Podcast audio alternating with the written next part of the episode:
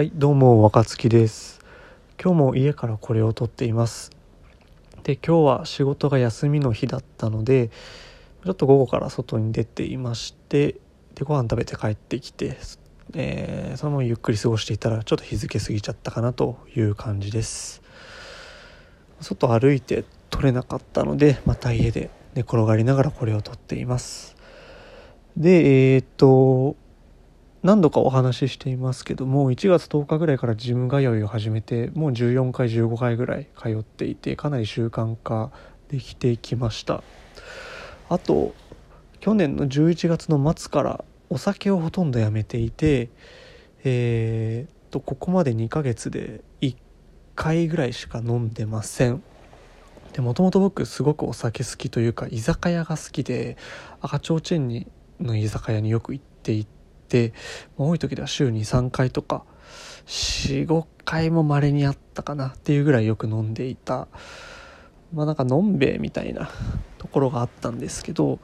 そこがスパッとなくなっています。この2ヶ月1ヶ月っていうのは生活面で大きな変化が出ているんですよね。でなぜその禁酒とか、えー、ジム通いをしようかと思ったかというと、えー、まあ、話してきたじゃ話してきたんですけど大きく2つ理由があります。一つは、えー、仕事面です、えー、なんか仕事を、まあ、このもう数年続けているというか、え、ずっと取り組んできて、まあ、なかなか自分の思うような成果が出せてない、ま、結果的に見えてなくても納得いく取り組みができていないっていうことも多々あってたので、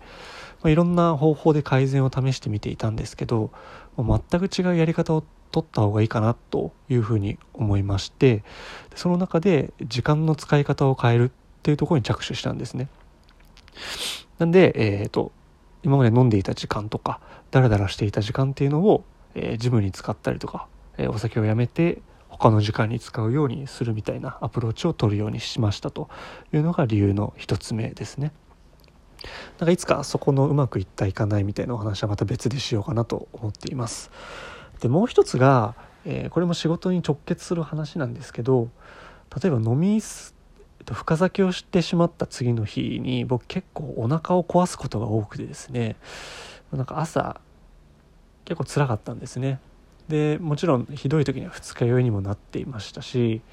もちろん仕事がある日に二日酔いになるってことはほとんどなかったんですけど、まあ、それでもたまに二日酔いになってしまったりとかお腹を壊すことは本当によくあっていてお酒飲みすぎるとすごく、えー、悪い影響が翌日出てしまっていたんですね。であとは年々風邪ひきやすくなってきたというかあと片頭痛持ちというところもあってなんか調子が悪い日というか体調が優れない日っていうのはだんだん年を重ねるにつれて増えてきたっていうところがあったんですよね。まあ、なんでこれはいかんと思ったというところもあって禁酒とジム通いっていうのを始めたという感じですね。まあ、ちょっとずつ気をつけて健康志向っていうのはやっていたんですけど、えー、と猫背直したりとかいろいろしていたんですけどさらにそこに加えて大きな2つの取り組みをやってみてるという感じです。で特に、えー、体調に関して言うと片頭痛っていうのはもう今年入ってからほとんどないですしなんかあんま体調が優れない日っていうのはほとんどなくなってきたなっていうふうには思います。でもちろんお酒飲まなくなったんでお腹壊すこともないですし翌日二日酔いなんて当たり前ですけどなくなっていてなんか結構いい感じかなというふうに思ってますで今日の話の本題というか、えー、まあ本題なんですけども、えー、なんか仕事ができる人とか、まあ、一流と呼ばれてる人ってなんか体調を崩さないというかなんか仕事にムラがない人が多いんですよね。もちろん圧倒的成果を出せるっていうのがなんかできる人のまあ、外に見えるいいところというか、えー、特徴だとは思うんですけどなんかそれ以上に一緒に過ごしていたりすると本当にムラがないというか調子が悪い日っていうのが少ないなっていうのが分かります。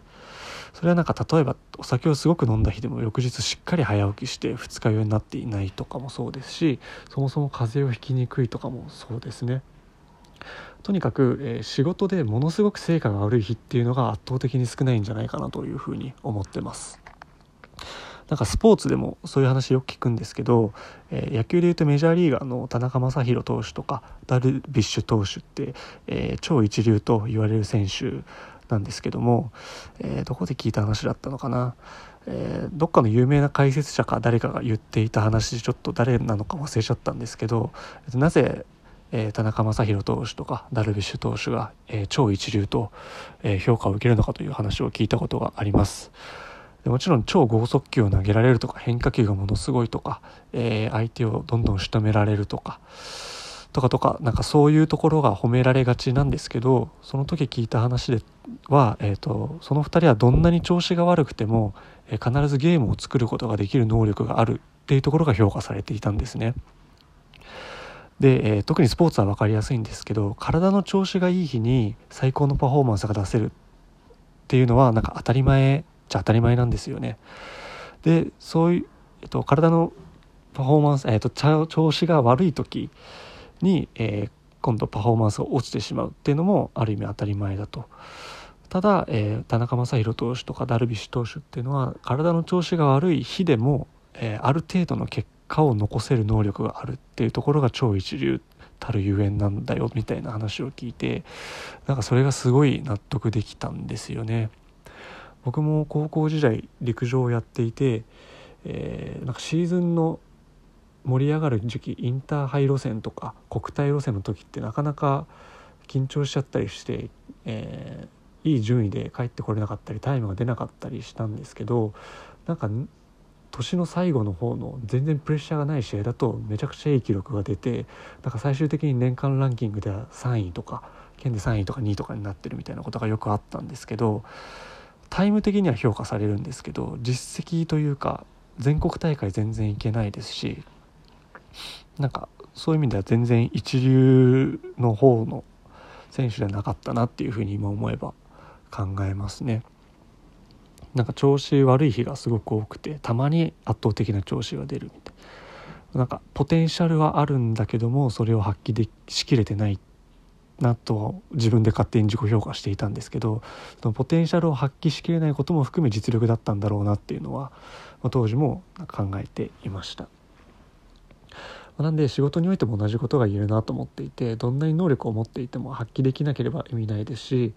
えー、発揮できる回数が多い方がもちろん優秀だなというふうに思っています。